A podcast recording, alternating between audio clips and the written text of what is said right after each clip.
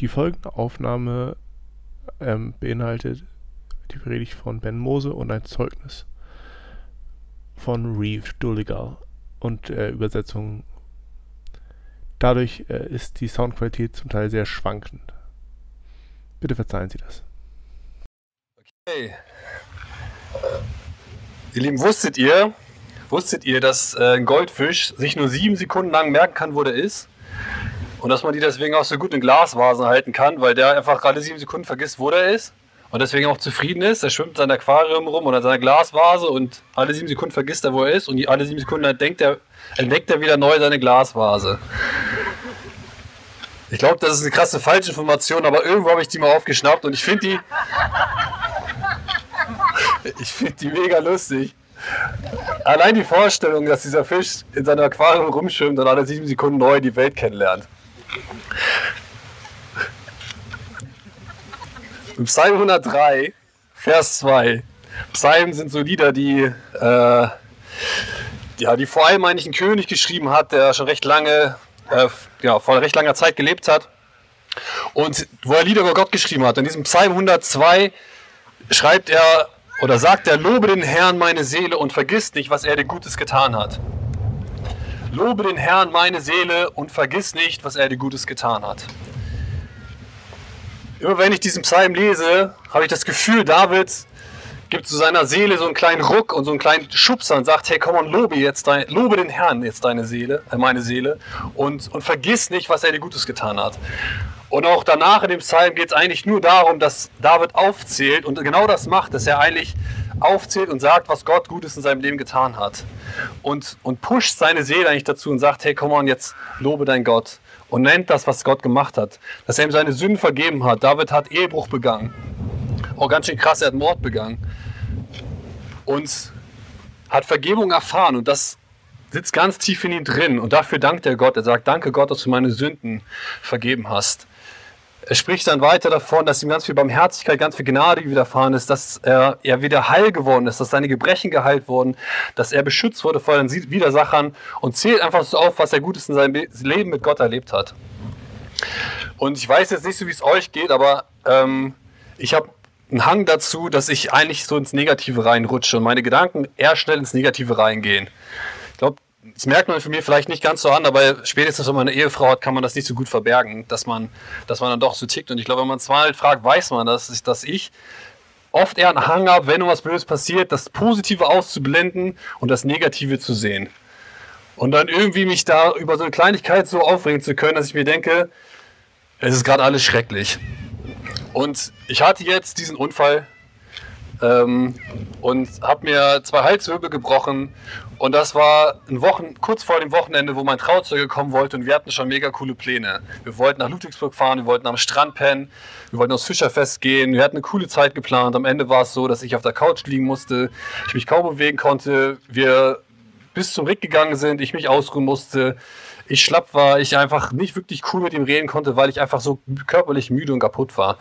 Und das hat mich mega frustriert. Generell diese Situation, ich kann nicht viel machen. Ähm, ich kann, ich hatte das, ja, ich kann zwar nicht helfen, ich kann irgendwie die Schränke nicht aufbauen, die ich aufbauen möchte. Ganz viele Sachen, die ich mir vorgenommen hatte, auf die ich auch Freude hatte, konnte ich nicht machen. Und das hat mich runtergezogen und ich habe echt gemerkt, wie, ähm, ja, wie ich, wie ich innerlich einfach keinen Bock mehr auf die Situation hatte und das Gefühl hatte, es ist einfach gerade alles schrecklich, es ist alles gegen mich, es ist alles blöd, es geht alles irgendwie nicht in die Richtung, wie ich es wollte. Und ich habe in der Zeit mit einem Kumpel geskypt, ähm, mit dem ich regelmäßig skype und wir haben immer eine coole Zeit zusammen. Wir reden einfach mal kurz darüber, wie es uns gerade geht. Ich habe über das Gute geredet, was ich gerade so erlebt habe, über die Schwangerschaft geredet und wie schön das eigentlich ist. Und habe aber auch erzählt, wie es mir gerade anderweitig geht. Und ähm, am Ende haben wir zusammen gebetet und er ist so einer, der am Ende des Gebets oft irgendwie noch mir was mitgibt und sagt, hey, im Gebet halte ich den Gedanken, ähm, dass ich das und das sagen soll von Gott.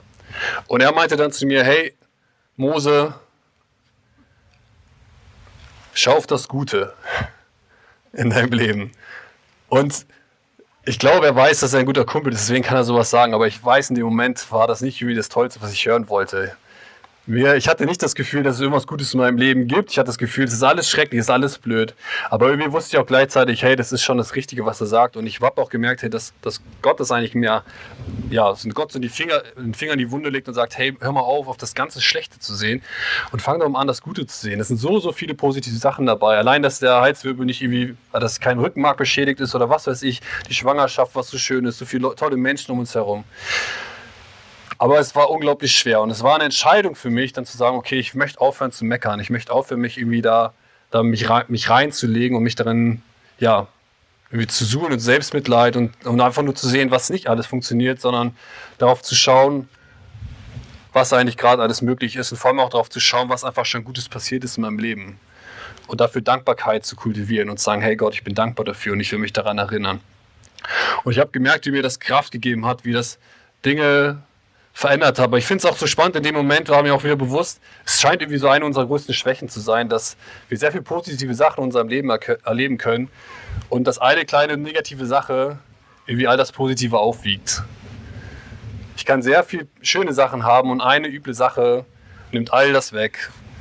Das ist eine mündliche Prüfung kann super laufen, aber die eine, der eine Kritikpunkt vom Professor, der haut mich irgendwie raus und darüber bin ich dann genervt und bin am Ende hab, gehe mit einem schlechten Gefühl aus der Prüfung raus. Ich denke, hey, warum ist das eigentlich so? Das war eine super Prüfung. Aber irgendwie habe ich zumindest da so einen Hang zu und ich finde es blöd. Ich möchte es nicht, weil ich mir denke, hey, das war eigentlich was richtig Gutes und ich will mich da nicht so runterziehen lassen. Ich möchte mich da nicht so drin, drin suhlen und, und irgendwie meinen mein Kopf so hängen lassen.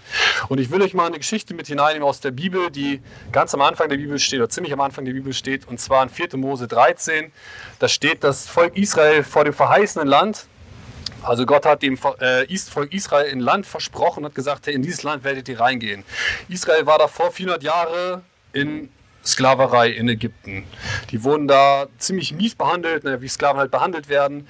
Am Ende war es so krass, dass man gesagt hat, okay, alle Söhne, die geboren werden, sollen einfach umgebracht werden. Also man hat die gehasst, die Israeliten in diesem Land, und das haben die auch gut zu spüren bekommen.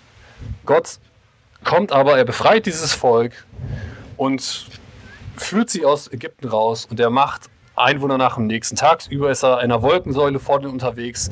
Sie sehen das, eine Wolkensäule, die sie führt. Nachts ist eine Feuersäule da, die sie führt, dass sie immer sehen können, dass sie sehen können, was, ja, wo sie lang gehen müssen.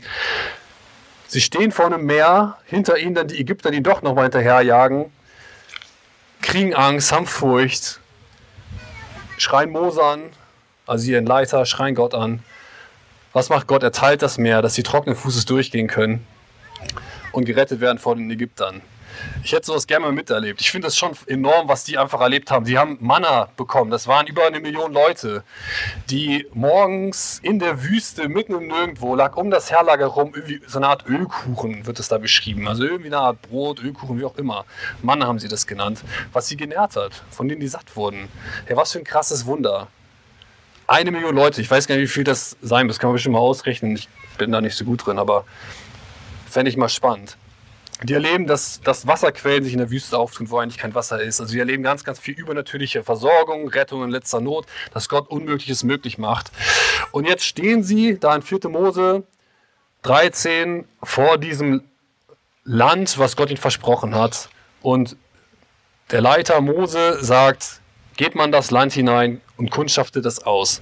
Schickt also, ich glaube, 70 oder 40 Leute da rein, sagt, geht in das Land, guckt das Land an, schaut euch das, nee, Quatsch, nicht so viel, war nicht weniger, ist ja egal. Ähm, schaut euch das Land an und guckt, wie das beschaffen ist. Guckt, ob das stimmt. Es ist ein Land, wo Milch und Honig fließt. Schaut euch die Menschen da an. Und die Botschafter gehen los und sind 40 Tage unterwegs und dann kommen sie zurück und dann bezeugen sie Folgendes. Und sie berichteten, wir kamen in das Land, in das ihr uns geschickt habt. Und es ist tatsächlich ein Land, in dem Milch und Honig fließen. Und schau dir nur die, Flücht, äh, die Früchte an. Und die haben eine Traubenrebe dabei, äh, steht da, die zwei Leute tragen mussten, weil die so groß war. Eine Traubenrebe. Ich habe mal Weintrauben geerntet in Australien. Die sind nicht so groß, dass es da zwei Leute die tragen mussten. Aber die haben eine Weintraube oder eine Weidenrebe gehabt. Die war so groß, dass zwei Leute diese Weinrebe tragen mussten. Und ich habe mal mit einem Syrer gesprochen, Fawaz, der hier wohnt. Und ich finde es äh, super spannend, weil der kommt aus dem südlichen Teil von Syrien.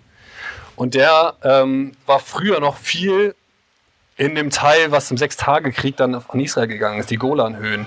Und er meinte, da gab es Weintrauben, die waren so groß wie, äh, wie Golfbälle. Und als er mir das erzählt, da musste ich an diese Geschichte denken. Weintrauben so groß wie Golfbälle.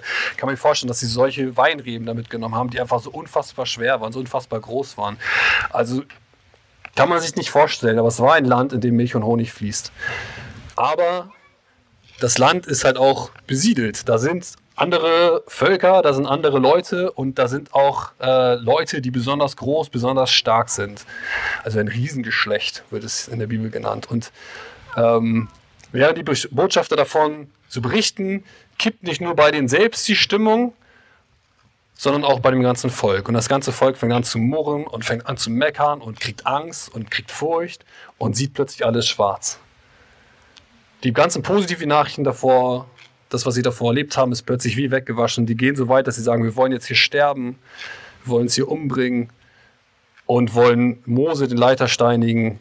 Es sind noch zwei Botschafter dabei, das finde ich auch spannend, die anders sind. Die sagen, hey Leute, nein, wir werden dieses Land einnehmen und es wird unser Land sein. Vergesst doch nicht das Gute. Ver habt ihr vergessen, wie Gott uns hierher geführt hat, was er Gott Großes gemacht hat, er wird es wieder tun. Aber das geht unter, das wird da nicht gehört. So, Gott wird ziemlich sauer auf das Volk und es ist so, dass er, ja, ich lese es kurz vor, er sagt dann hier in 4. Mose 14, Vers 11, ähm, sagt er das richtig, hey, wie lange noch will dieses Volk mich derart gering schätzen? Und wie lange weigert es sich noch, mir zu vertrauen? Ich habe ihm doch so oft Zeichen gegeben. Es ist am Ende so, dass die Israeliten nochmal 40 Jahre durch die Wüste wandern müssen und dass die Generation, die so gemeckert hat und die da hineingefallen sind und eigentlich dieses Land mit Füßen getreten haben, auch diese Verheißung mit Füßen getreten haben und diesen ja nicht geglaubt haben, nicht darauf vertraut haben, dass Gott sie da hineinführen kann, 40 Jahre in der Wüste wandern muss und diese ganze Generation ausgestorben ist, dass nur die nächste Generation in dieses Land hineinkommen kann. Ausgenommen von Kaleb und von Josua, von den beiden Botschaftern, die gesagt haben, hey, das Land werden wir einnehmen. Und ich finde die Geschichte echt bemerkenswert, denn die haben so viel Wunder gesehen, die haben so viel erlebt, die haben so viele Sachen gesehen, wo ich mir denke, hey, das ist doch unmöglich, das ist doch krass, was ihr gesehen habt. Wenn ich das gesehen hätte, würde ich doch bestimmt nicht so handeln. Ich glaube, ich hätte wahrscheinlich genauso gehandelt, aber ich finde es so interessant, dass sie, obwohl sie all das gesehen haben, trotzdem in so dieses Loch hineingefallen sind, dass trotzdem dieses Negative, diese Botschaft, dass da Riesen drin sind, dass da starke Völker drin sind, sie komplett wieder weggebracht hat davon und sie wie vergessen haben, dass Gott das Meer geteilt hat, dass er sie versorgt hat, dass er ein Riesengott ist, der sich mit, der einfach, dem einfach keine Grenzen gesetzt und das war wie weg. Ja, wie kann das sein? Ich habe es jetzt schon gesagt und in 5. Mose 4, Vers 9 ähm, stehen dann die Israeliten wieder vor, dem, wieder vor dem verheißenen Land. Also 40 Jahre später, die neue Generation steht vor dem Land und Gott spricht wieder zu diesem Volk. Und er sagt, hey ihr Lieben, jetzt achtet mal darauf, was ich alles Gutes gemacht habe. Und er erzählt das auf, er zählt auf, dass er sie durch die Wüste geführt hat, dass er sie aus der, aus der Gefangenschaft geführt hat, dass er das Meer geteilt hat, zählt all die Wunder auf, all das, was unmöglicher war, was Gott möglich gemacht hat, zählt er auf.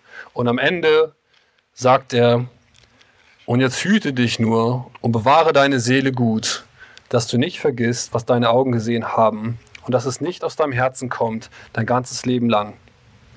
Und du sollst deinen Kindern und deinen Kindeskindern davon erzählen. Ich glaube, Gott ist ein guter Vater, der schon sehr genau weiß, wie, wie seine Kinder ticken. Und ich glaube, er weiß, wie vergesslich wir sind und wie leicht uns das fällt, das Gute zu vergessen, das Gute zu verdrängen und nur noch auf das Negative zu schauen und irgendwie keine Hoffnung mehr dadurch zu haben, keine Perspektive mehr zu haben. Und deswegen sagt er, hey, pass auf und achte gut auf deine Seele, achte gut darauf, auf dein Innerstes, dass du es nicht vergisst, was ich alles in deinem Leben getan habe. Und dass es eben nicht aus deinem Herzen verdrängt wird durch das durch die Schwierigkeiten, äh, vor denen du stehst, durch das Negative, was dir passiert, vor dem, von den Problemen, mit, ähm, mit denen du konfrontiert wirst. Hey, vergiss es nicht. Und das finde ich so spannend. Er sagt dann, erzähl es deinen Kindern und ihren Kindern, also den Kindern und den Kindeskindern, von dem, was du mit mir erlebt hast.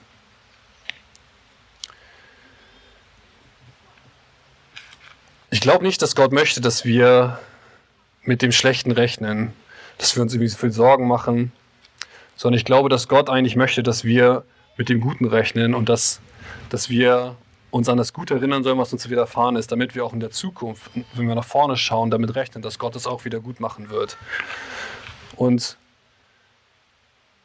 ich glaube, es gibt viele Dinge, zumindest in meinem Leben, die mich immer wieder ähm, davon abbringen, mit Guten zu rechnen und irgendwie mein, ja, mich selbst runterziehen und wo ich, wo ich das Gefühl habe, hey, ich, ich, ich fange an, meine Zukunft irgendwie schwarz zu sehen. Das kann, war am Anfang mal Uni-Stress, kann aber auch einfach Dinge sein, die nicht laufen, die irgendwie nicht so funktionieren, wie, das, wie, ich, wie ich das haben möchte. Es kann meine Arbeit sein, kann wie Stress in Beziehungen sein, es kann Stress in, ähm, ja, in so vieler, in so vieler, vielerlei Hinsicht. Ähm, sein. Es kann auch die Perspektive sein, wenn ich gerade viel Nachrichten lese, habe ich manchmal das Gefühl, boah, die Welt geht unter und ähm, ich, mir, mir, geht, mir wird das weggenommen. Ich merke das, dass ich die, die Zukunft, dass ich nach vorne gucke, aber ich nicht mehr mit Gott rechne. Ich rechne nicht mehr mit Gott. Ich habe das Gefühl, ja, da, da werden Dinge passieren. Es ist unvermeidbar, dass es passiert und, und Gott ist da gar nicht mehr mit drin. Und ich glaube, genau das spricht Gott an und sagt, hey Leute, passt auf eure Seele auf, dass ihr es nicht vergesst, was ich Gutes getan habe, dass ihr auch in der Zukunft mit mir rechnen werdet. Und wir sind eine Gemeinde und ich glaube, dass äh, Gott uns nicht nur eine Gemeinde stellt, weil das cool ist, Gemeinschaft zu haben, sondern ich glaube, dass es auch cool ist, in der Gemeinschaft voneinander zu hören und zu hören, was Gott Gutes in dem Leben von jedem von uns getan hat. Dass es einander aufbauend ist. Gerade in Zeiten, wo es, wo es für einen selbst hart ist, ist es, glaube ich, ermutigend zu hören, was Gott im Leben von jedem von uns getan hat. Das baut mich auf. Wenn ich Zeugnisse höre, wenn ich, wenn ich von Leuten höre, was sie mit Gott erlebt haben, baut mich das auf.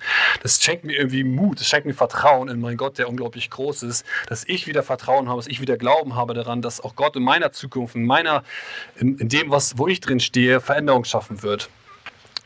Und eine Geschichte in meinem Leben, die mich immer wieder daran erinnern lässt, wie gut Gott ist und dass dass Gott eben doch am Ende durchkommt und dass er, ja, dass für ihn nichts irgendwie so verloren ist, sondern dass er echt ein Gott ist, der, der, der das Unmögliche möglich machen kann, ist eigentlich die Geschichte von meiner Familie. Und es ist wirklich so, dass wenn es mir wirklich schlecht geht und ich irgendwie das Gefühl habe, oh Mann, ich weiß nicht, ob Gott überhaupt noch irgendwas machen kann. Nicht nur meiner Hinsicht, aber auch wenn ich, wenn ich mit Geschichten konfrontiert werde von Leuten, wo ich mir denke, boah, das ist so viel Leid, das ist so schlimm oder das sieht so, das sieht so hoffnungslos aus, erinnere ich mich an diese Geschichte. Und das ist so, meine Familie, also mein Vater und meine Mutter sind beide im Elternhaus groß geworden, wo, jetzt, wo jetzt der Glaube keine große Rolle gespielt hat. Bei meinem Vater war es so, ähm, dass er, ja, dass, dass da im Endeffekt eigentlich nie thematisiert wurde, dass man nicht darüber geredet hat und dass es auch gar kein Thema war. Mein Opa, der war Geschäftsmann, sehr erfolgreich und war sehr reich und ist äh, viel in der Welt rumgefahren und hatte in jeder Stadt seine Frau. Und irgendwann, als mein Papa ungefähr zwölf war, kam dann mein Opa nach Hause nach so einer Geschäftsreise und hat meiner Oma die Scheidung eigentlich nur auf den Tisch gelegt, hat gesagt, so, wir sind jetzt geschieden. Zwei Wochen später kam er wieder mit einer neuen Frau und hat gesagt, hey Kinder, das ist eure neue Mama. Und ich möchte sowas nicht erleben, aber ich weiß von meinem Papa, dass es ihn unglaublich zerrissen hat innerlich. Er war so unfassbar wütend. Seine Mutter war da und er kommt eine neue Frau und sein Vater erwartet ernsthaft von ihm, dass er diese neue Frau als seine Mutter akzeptiert. Der hat mein Opa gehasst, aus tiefstem Herzen gehasst. Und gleichzeitig hat ihm das irgendwie alles unterm Boden weggerissen, was, ist, was, was noch irgendwie da war. Und das war auch für die ganze Familie so. Also meine, meine Tanten, der, mein Papa hat noch drei Schwestern, sind eigentlich alle in ihrer Pubertätszeit in, in, in Drogenkonsum reingerutscht, der einfach ja, eigentlich hoffnungslos war. Ähm, waren alle abhängig, waren alle gefangen da drin, waren alle in unfassbar toxischen, schrecklichen Beziehungen, haben schreckliche Dinge mit ihrem eigenen Körper gemacht, mit ihrem Leben gemacht. Meine Oma war völlig überfordert, völlig aufgelöst, völlig schwach innerlich, komplett gebrochen. Und in dieser Zeit ähm, ist mein Vater mir auf die Suche gegangen. Er hat gemerkt, dass, dass ganz viel Liebe oder dass, dass so die Liebe, die er kennengelernt hat, eigentlich immer eine Liebe war. Ich liebe jemanden, weil ich etwas von ihm bekomme, aber es nicht die Liebe um der Person willen. Ich liebe die Person nicht, weil, weil ich die Person wirklich liebe, sondern ich liebe einfach nur das, was die Person mir gibt. Und er hat sich gefragt, wo gibt es eigentlich echte Liebe? Und in diesem Suchen ist ihm Gott begegnet. Und er hat angefangen, Gott kennenzulernen. Und Gott hat ihn verändert. Und er hat angefangen, seiner Familie von Jesus zu erzählen, von Gott zu erzählen. Und die haben ihn natürlich erstmal angeguckt, als wenn er ein großer Spinner wäre. Aber sie haben gemerkt, er hat sich wirklich verändert. Und ich glaube, Gott verändert. Und das hat dazu geführt, dass meine Oma, dass meine Tanten, dass alle zu Jesus gekommen sind, dass alle Jesus kennengelernt haben, verändert wurden durch ihn und angefangen haben, das finde ich eigentlich noch viel krasser, angefangen haben, meinen Opa zu vergeben. Ich durfte groß werden, ich bin geboren und an meinem zweiten oder dritten Lebensjahr war mein Opa da. Mein Opa hat sich nicht entschuldigt oder sonst was. Der war da und ich habe das noch mitbekommen. Ich weiß das noch, weil wir unterwegs waren. Eines Tages hat mein Papa mit meinem Opa echt diskutiert und ist in Tränen ausgebrochen, weil er so verletzt war und mein Opa Schuldzuweisungen noch gemacht hat an der Familie und gesagt hat, ihr seid doch selbst schuld. Es war ein Kampf, aber er hat vergeben. Er hat immer wieder neu vergeben. Und ich hatte einen Opa, ich durfte einen Opa kennenlernen als mein Opa. Ich habe ihn lieb gehabt. Ich wusste das alles gar nicht. Und mein Opa hat immer gesagt, hey, ich glaube nur, äh, ich glaube es nur was für schwache Menschen. Der war davon überzeugt, glaube, das brauchen nur Leute, die wirklich schwach sind. Also hat meine Familie angefangen zu beten dass Opa schwach wird. dass ihm alles genommen wird, dass die Geschäfte nicht mehr funktionieren. Und wisst ihr, das Krasse ist, nach 20 Jahren ist genau das passiert. Kein Geschäft mehr vom Opa hat funktioniert. Der war in Australien und in Deutschland komplett verschuldet. Dass er davon fliehen musste, eigentlich weggehen musste und ist nach Malaysia weggegangen. Äh, und in Malaysia hat er wieder versucht, Geschäfte zu machen, hat wieder nicht funktioniert. Aber da hat er eine Frau kennengelernt und das war eine äh, Pastorentochter. Und diese Pastorentochter wurde dann seine dritte Frau und der hat er und die hat ihm immer wieder von diesem Jesus erzählt. Hat gesagt, du brauchst diesen Jesus. Und mein Opa war da an dem Punkt, wo er gesehen hat, ja, ich brauche ihn wirklich. Er war irgendwie innerlich gebrochen. Das war der Punkt, wo er dann war, wo er sagen konnte, ja, ich brauche ihn. Und das hat mein Opa verändert. Und mein Opa hat sich entschuldigt bei der Familie. Und diese Familie, die so, gebro so gebrochen, so kaputt und so zerstört war, ist heil geworden. Und ich darf jetzt, also ich darf in meine Familie rein, ich liebe meine Familie und ich finde, es ist so eine tolle Familie, die so gesund ist. Ich sehe meine Tanten und ich habe die Geschichten erst in den letzten fünf Jahren erfahren, was die in ihrer Jugendzeit gemacht haben, auf was für einen Weg die waren und wie Gott deren Leben radikal verändert hat. Und ich denke mir einfach nur, krass Gott, das ist so eine Gnade und du bist so gut. Und das ist für mich immer wieder der Punkt, wo ich dran festhalte und sage, hey Gott, du du hast das letzte Wort und bei dir ist nichts unmöglich. Ich weiß, bei dir ist nichts unmöglich und ich weiß, du kannst auch in meinem Leben, du kannst im Leben von, meinen, von den Leuten, auch gerade hier im Viertel, manchmal erlebe ich Geschichten, wo ich denke, was ist da noch für Hoffnung da? Ich weiß, es ist Hoffnung da, weil ich diese Geschichte kenne, weil ich weiß, es selbst in meinem eigenen Leben kann Gott einen Riesenfluch in einen Riesensegen verwandeln und das finde ich so genial.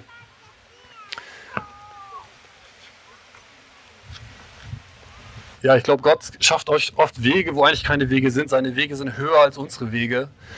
Und manchmal macht er Sachen, die wie verrückt sind. Ich habe jetzt auch letztens mit Zorne darüber geredet und gedacht, hey, der Mauerfall. Wie verrückt ist das, dass die Mauer gefallen ist durch einen Versprecher? Ich weiß nicht, wie viele Menschen dafür gebetet haben. Ich glaube, da waren so viele Menschen. Ich weiß nicht, ob irgendwer für einen Versprecher gebetet hat. Keine Ahnung. Wahrscheinlich Vielleicht hat es einer gemacht, aber ich finde es so verrückt, wie Gott handelt, dass er einen Versprecher nutzt, dass so eine Mauer fällt. Ich glaube, Gott ist nicht so möglich. Und das ist für mich eine Perspektive, die ich immer wieder haben möchte, auch wenn ich Nachrichten lese. Ich mir denke, hey Gott, du bist immer noch derjenige, der durch einen Versprecher alles ändern kann. Und da denke ich mir, hey, diese Hoffnung, diesen Glauben, dieses Vertrauen in Gott, das will ich nicht verlieren. Und ich habe noch Reef gefragt, ob er äh, noch ein Zeugnis erzählen möchte, weil ich finde das cool, wenn wir als Gemeinde uns einfach Dinge erzählen, die wir mit Gott erlebt haben. Ich finde, Reef, der hat einfach auch coole Sachen erlebt und ich freue mich jetzt mal von dir zu hören. Ah, ja, I'm going to translate. Ja.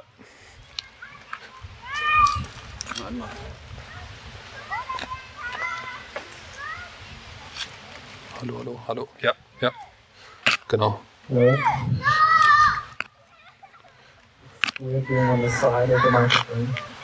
Es ist komisch, auf dieser Seite vom Mikrofon zu stehen.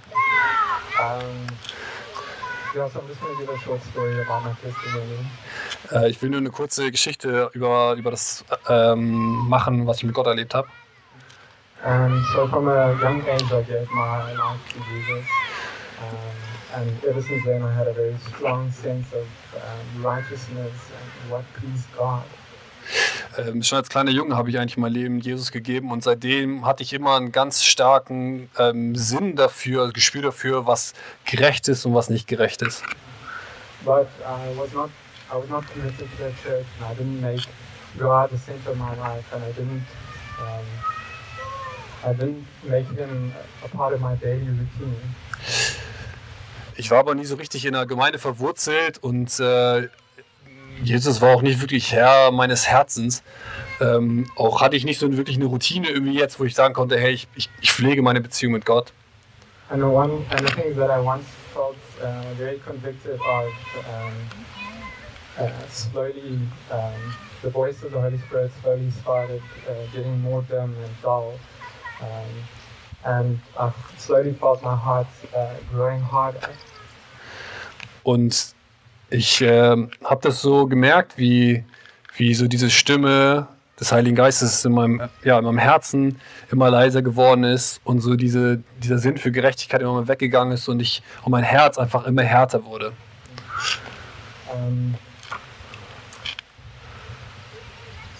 yeah, and um, this went on for many years, uh, the slow decay um, until university where I um,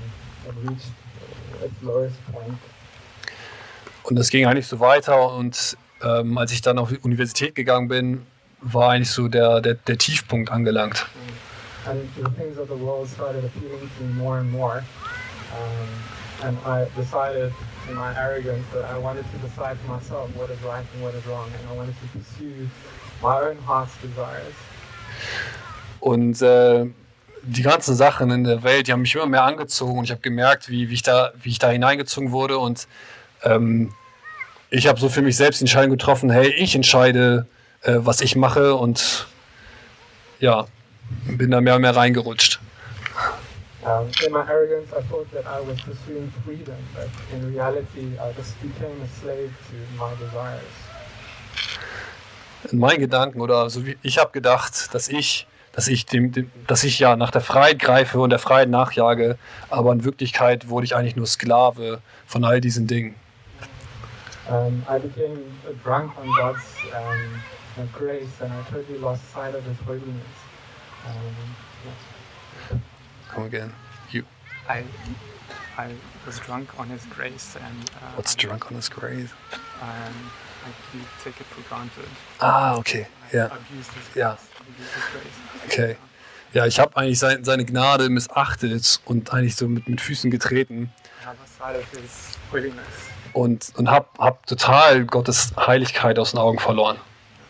even worse yet, um, Titus 1.16 says, um, they profess to know Jesus, but they deny him by his works. And this is how I would have described myself then. Um, I just did, as the world did, I, um, God called us to be holy, to be set apart, to be a light to the world, but this, you would not see any evidence of this in the way I live my life. Okay. Also wie es in Titus steht, äh, die Leute bekennen Gott mit der Zunge, aber ihr, ihr Leben und ihre Taten sprechen eine, eigentlich eine ganz andere Sprache. Und äh, you totally lost the, ja, lose it? Nach Titus, after. Uh, Just keep it short.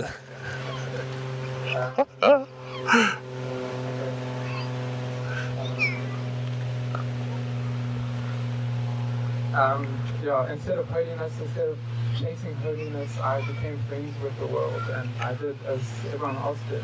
Um, I would get drunk, and um, I would, uh, I moved in with my girlfriend, I just lived as the rest of the world did. I was not, um, yeah, I was not set apart or did not pursue holiness. Okay. Und äh, in dem Ganzen bin ich immer mehr eigentlich da hi- hineingerutscht. Ähm, habe angefangen, mich, ja, mich zu betrinken, ähm, das Leben ja, da voll auszukosten, voll auszuleben, mit meiner Freundin zusammengezogen und habe total diesen Blick für Gottes Heiligkeit verloren und ähm, ja, ihm mit Füßen getreten. James 1.15 says, Then after uh, desire has been conceived, it gives birth to sin. And sin, when it's fully grown, gives birth to death. Ja, im 1. Johannes 1. Johannes 15 steht, ähm, nachdem die Sünde das volle Ausmaß erhalten hat, äh, gibt sie, gebührt sie äh, die Sünde und Sünde, wenn sie, wenn sie komplett ausgewachsen ist, ähm, bringt eigentlich Tod hervor. And this is where I found myself in a pit of despair, as uh, David would describe it. Um, I developed uh, crippling anxiety and an addiction as well in order to cope with, as a coping mechanism to deal with this anxiety. Anxiety.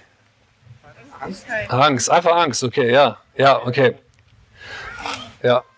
Ähm, und ich bin da immer mehr hineingerutscht in. Oh, ich hab's leider echt nicht. Janita, willst du mich ersetzen, bitte? Ja, ich kam in Angstzustände in dieser Zeit und hatte, ähm, ja, come again. come, please come again. Uh, the whole part. I didn't know what anxiety means. Maybe Karl, you can. Yes. Danke, Karl. So. So, where did I lose it? Anxiety, right? yeah. So I developed um, crippling anxiety um, and an addiction uh, in order to cope with this uh, anxiety. ja, um mit dieser Angst halt so zurechtzukommen, wurde gar, ging ich dann viel tiefer einfach into Einsamkeit und einfach Angst und, und so weiter. Yeah, this went on until 2018 uh, when the my sins finally caught up with me and I was. Das war der Mond noch. So, in 2018 ist, sind diese Sünden wirklich zu mir so nachgekommen, vorgekommen, sind nach mir hinterhergekommen. And I was, uh, I was finally sobered up to the holiness of God. Ja, und ich wurde endlich nüchtern zu der Heiligkeit Gottes. I was driven by godly sorrow um, by the things that I'd done. Um, and um, I decided that doing things my way just leads to death. And I know, um, yeah, that, that God's way of doing things leads to life. Ja, ich wurde geprägt von einer, wirklich einer Einsamkeit und einer Furcht von, ja, was ich so getan hatte. Und ja, jetzt wurde mir sehr bewusst, dass ja, was Gott wollte für mich, war, war der richtige Weg. In the process, I learned about God's holiness, and I learned um, that in my rebelliousness, He was merciful. So in dieser Zeit, hat, in, als ich weg von Gott bin, da hat er mir wirklich beigebracht, dass du das durch seine Heiligkeit, das ist der einzige, die einzige Lösung für dein Leben. Uh, in my unfaithfulness, I learned that God was faithful. Ja, ich war unfähig, aber Gott forgive me Er war fähig, dass er mir vergeben hat. and redeem me. He redeemed me. Und mich selber. He freed me from addiction and uh, my anxiety. Er hat mich befreit von meiner, von meiner Lust, von meiner, ja, mein, ja, von meiner Angst. Yeah, it was not uh, easy, but the Holy Spirit empowers uh, empowers us to put our self. Es war nicht leicht, aber der Heilige Geist hat uns die Kraft gegeben, er gibt uns die Kraft, um dieses, unser eigenes Selbst, das vorherige Selbst, uns äh, zu, ja, zu töten und ja, zu sterben zu lassen und einen Jesus zu lieben. Yeah, and um, yeah, he redeemed me fully. He um, uh, before I could barely speak in front of people, people I knew, and um, yet here I am with a mic in my hand and people that I don't know. Er hat mich versöhnt, in voll, er hat mich ganz völlig versöhnt zu ihm. Und jetzt kann ich, bevor ich überhaupt sprechen konnte hierüber, jetzt kann ich zu euch sprechen über diese, über diese wunderbare Sache. Yeah, that's the um, yeah, that's it. Das ist That's it. Nice. Aber amazing. Amazing. Nice. Very cool.